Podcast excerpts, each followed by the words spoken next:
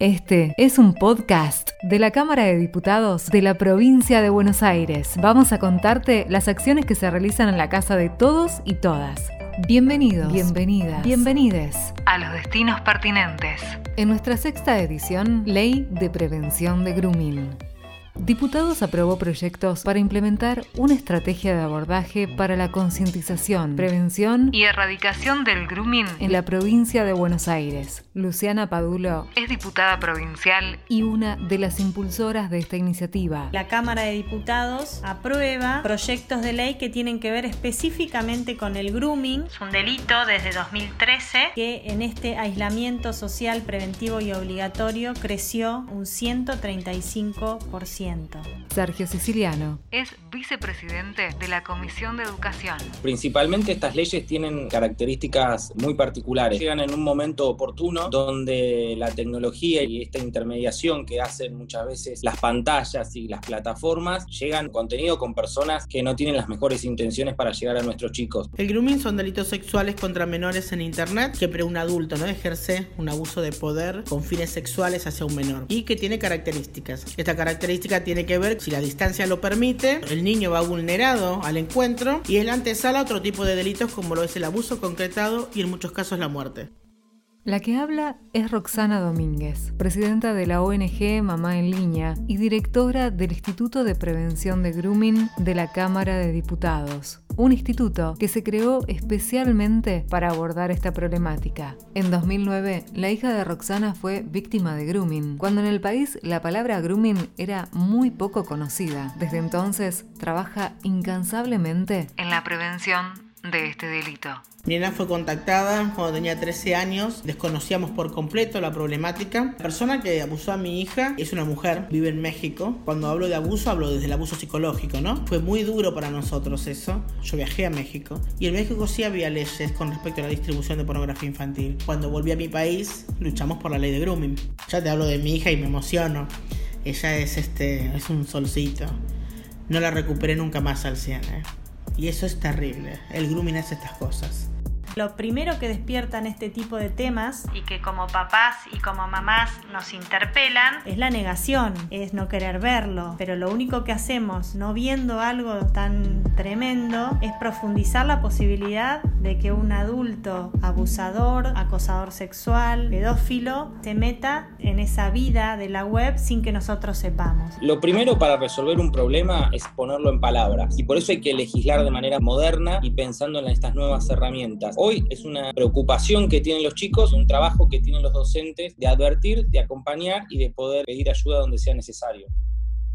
Fabiana es profesora en nivel inicial y nos cuenta qué estrategias pedagógicas son fundamentales de poner en marcha en las escuelas bonaerenses para prevenir el grooming. Hay que hablar de grooming en las escuelas. Los y las docentes bonaerenses debemos generar espacios de encuentro, reflexión y construcción colectiva entre docentes, familias y especialistas para visibilizar la problemática. Y más en estos tiempos en donde la enseñanza se realiza desde la virtualidad. ¿Cómo reconocer que un groomer está acosando a un niño, niña o adolescente. Mabe Christensen es integrante de la ONG Mamá en Línea y trabaja en conjunto con el Instituto de Prevención de Grooming en Diputados. Los cambios de humor por ejemplo, si el chico suele ser muy alegre, de repente es muy retraído, está triste, suelen tener una cierta ansiedad, todo el tiempo quieren estar conectados, se aíslan. Si pasa que mamá o papá de repente le sacan el teléfono, puede conectarse otra vez, la persona que lo está contactando siempre va a tener la palabra justa, siempre le va a decir lo que él quiere escuchar. Puede ser desde un mismo adulto, desde un menor par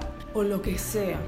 Nuestros entrevistados coinciden en que conocer el sistema de navegación es clave para prevenir el grooming. Siempre se le pide a los chicos que tomen la responsabilidad del uso de las TIC. Primero asumir la responsabilidad como adultos. Tenemos que educarnos. Conocer el sistema de navegación, saber que hay páginas de internet de incógnito que los chicos navegan y no queda registro en la computadora. La importancia de tener la privacidad. Enseñarle que no todo es lo que parece y que cualquier persona bajo un perfil falso se crea un avatar e interactúa con nuestros chicos. Los papás tenemos que saber esto.